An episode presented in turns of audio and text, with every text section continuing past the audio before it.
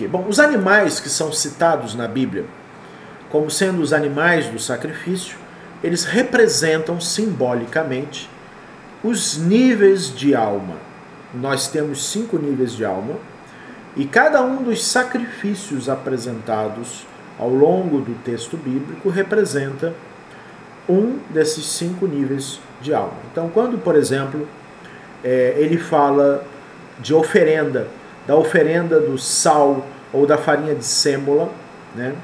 É, aliás, quando ele fala da oferenda do sal, né, ele está falando da nafsha, que é o nível de alma é, ligado ao corpo físico, à vitalidade do corpo. Né? Então ele está falando da nafsha.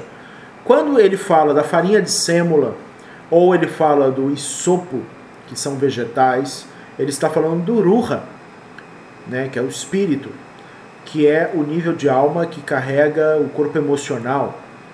Quando ele está falando do bode, né, ele está falando da nishimta. A nishimta é o nível de alma relacionado à consciência, né, um nível de consciência. A nishimta ela, ela é responsável pelo nosso olhar sobre as coisas. Pela, ela é responsável também pelo nosso coração. Né? Então, é, é, então eu, eu escuto as coisas com a Nishinta. E eu interpreto as coisas por ela.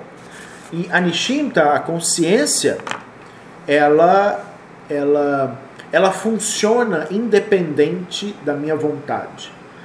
É um nível de alma que é autônomo, ou seja, ele, ele promove coisas na minha vida que eu não tenho clareza, não tenho lucidez necessariamente, de forma que tudo aquilo que eu atraio para mim, tudo aquilo que vem para mim, né, vem por força da minha nishinta.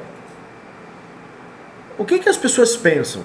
As pessoas em geral, olá Yafá, Belur Brihá, é, as pessoas pensam as coisas chegam para mim porque as pessoas gostam de mim, ou as pessoas chegam para mim porque as pessoas não gostam de mim. As pessoas, as coisas chegam para mim porque Deus gosta de mim, ou porque Deus não gosta de mim, ou porque o mundo espiritual me esqueceu, ou acha que eu sou alguém especial. E não tem nada a ver com isso. Não tem nada a ver com Deus. As coisas não chegam para mim porque Deus me dá as coisas. Deus já te deu tudo o que ele podia te dar, né? Deus não muda. Não muda, né? Ele não muda. Você muda. Você transforma. E ele te deu a capacidade de mudar, né? Então, não peça para Deus tirar o coronavírus, porque foi Deus que criou o coronavírus, né? Então, é, não peça. Peça para que você faça alguma coisa com isso, né? Para que o ser humano faça alguma coisa com isso. Isso virá do ser humano. Isso está aí para isso. Isso está aí para cumprir o seu propósito. Isso já foi emanado desde o início da criação. Né? Isso não vai ser modificado porque Deus vai preferir algumas pessoas.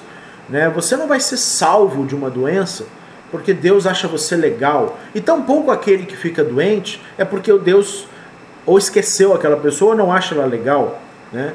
É, como algumas pessoas que poderiam dizer, ah, ou, ou, pessoas que eu já vi dizer, né, não, nada vai acontecer comigo porque eu, eu, eu estou com Deus, né? É, porque Deus me protege. Ah, então Deus adoece as crianças que morrem, os idosos que morrem, né? É, essas pessoas, todas as pessoas que morrem são mais, né? São pessoas ruins. Tem certeza disso, né? Então, não tem nada a ver com Deus, tem a ver com o ser humano. E quando quando a humanidade atrai para si uma pandemia, isso é a nishimta da humanidade. É a nishimta da humanidade. Porque a sua nishimta é ela que atrai as coisas para você. É ela que atrai as coisas para você. Então, não é um castigo nem é um presente. é a sua Nishimta. E por que, que a sua Nishimta às vezes atrai coisas tão complicadas para a sua vida?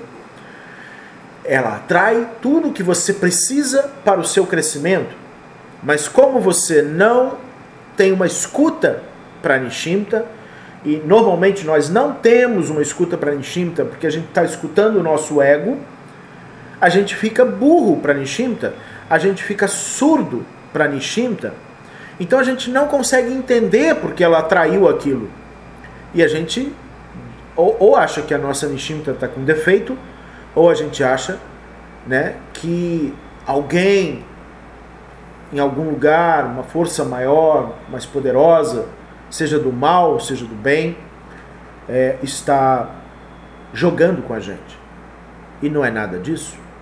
Tudo que você atrai para a sua vida é a sua alma que atrai para a sua vida, a sua alma consciencial, sua nishimta, né?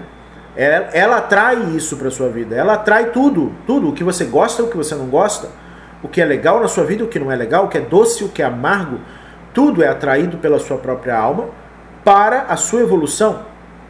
Porque isso que você considera amargo, isso que você considera ruim, isso que você considera difícil, triste é o que você precisa para alcançar o melhor de você.